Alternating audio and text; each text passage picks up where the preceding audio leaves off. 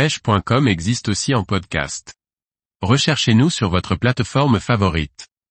La pêche des poissons de roche en Méditerranée avec une embarcation. Par Laurent Duclos.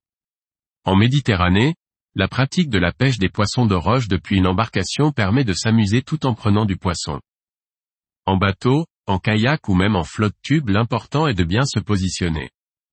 La pêche des poissons de roche peut bien évidemment se pratiquer en bateau, mais aussi en kayak voire même en flotte tube si l'on est très prudent. L'avantage de pêcher la roche en embarcation est de pouvoir pêcher à la verticale, ce qui change tout par rapport à la pêche du bord. Ainsi, les accrochages seront moins fréquents et les touches seront mieux ressenties.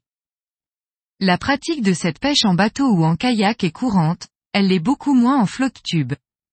Pourtant à condition de rester proche du bord et de se mettre à l'eau que par mer plate, en ayant bien sûr consulté les prévisions météo, il est possible de s'amuser surtout en plein été. Bien évidemment, lorsque l'on recherche les poissons de roche, il est fortement recommandé de se positionner sur des fonds rocheux ou très proches. Pour ceux qui possèdent un sondeur, il est assez facile de déterminer la nature du fond surtout par faible profondeur. Si vous n'avez pas de sondeur, quelques indices restent déterminants.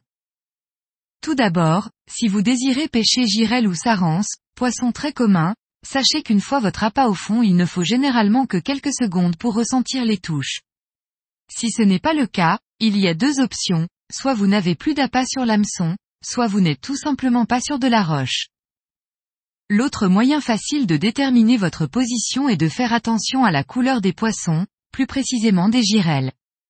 Si vous remontez des girelles aux couleurs plutôt sombres, c'est que vous êtes bien sur des fonds rocheux.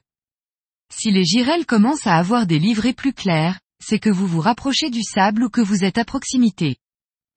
Autre cas, si vous n'avez pas ou très peu de touches, vous êtes peut-être sur une prairie de Posidonie.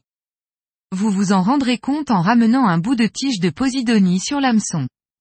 Dans ce cas, il ne faut pas hésiter à décoller votre montage de plusieurs dizaines de centimètres pour que votre appât soit visible.